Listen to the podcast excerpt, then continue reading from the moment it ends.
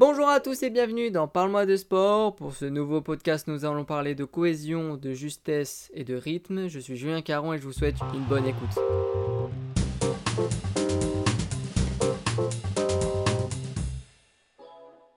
La gymnastique rythmique fait son apparition en 1984 à Los Angeles. Pour cette discipline, les athlètes féminines exécutent des mouvements expressifs et acrobatiques à l'aide d'engins comme des ballons, un cerceau, une massue ou un ruban. Les gymnastes marquent des points en fonction de la qualité artistique de leur prestation qui est une mise en musique et de l'habileté avec laquelle elles exécutent des manœuvres difficiles avec des engins. Cette discipline comporte deux épreuves, le concours individuel et le concours par équipe. La particularité de ce sport réside dans cette combinaison d'interprétation musicale, avec le risque de projeter des engins à plusieurs mètres dans les airs et de les perdre de vue en effectuant des sauts, des rotations ou des figures acrobatiques, puis de les rattraper. Les représentations se déroulent sur un tapis de 13 mètres sur 13 mètres, avec différents formats pour les compétitions individuelles et par équipe.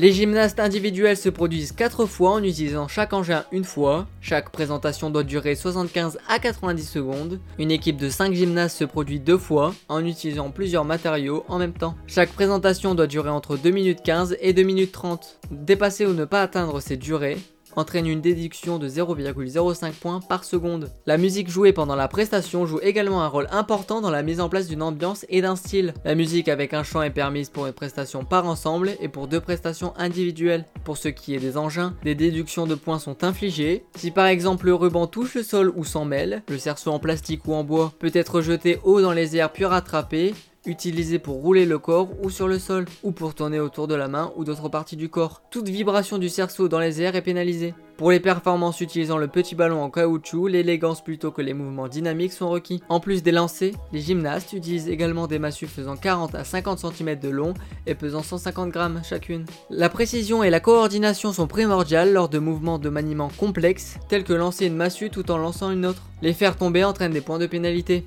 En ce qui concerne le déroulement du tournoi, une première phase de qualification est déterminée, puis une phase finale. En ce qui concerne nos Français, aucun athlète ne s'est qualifié, ni pour l'individuel, ni pour l'épreuve par équipe. Le tournoi se déroule du 7 au 9 août. Voilà, l'épisode touche à sa fin, mais n'hésitez pas à écouter les autres numéros. Je vous dis à bientôt et ciao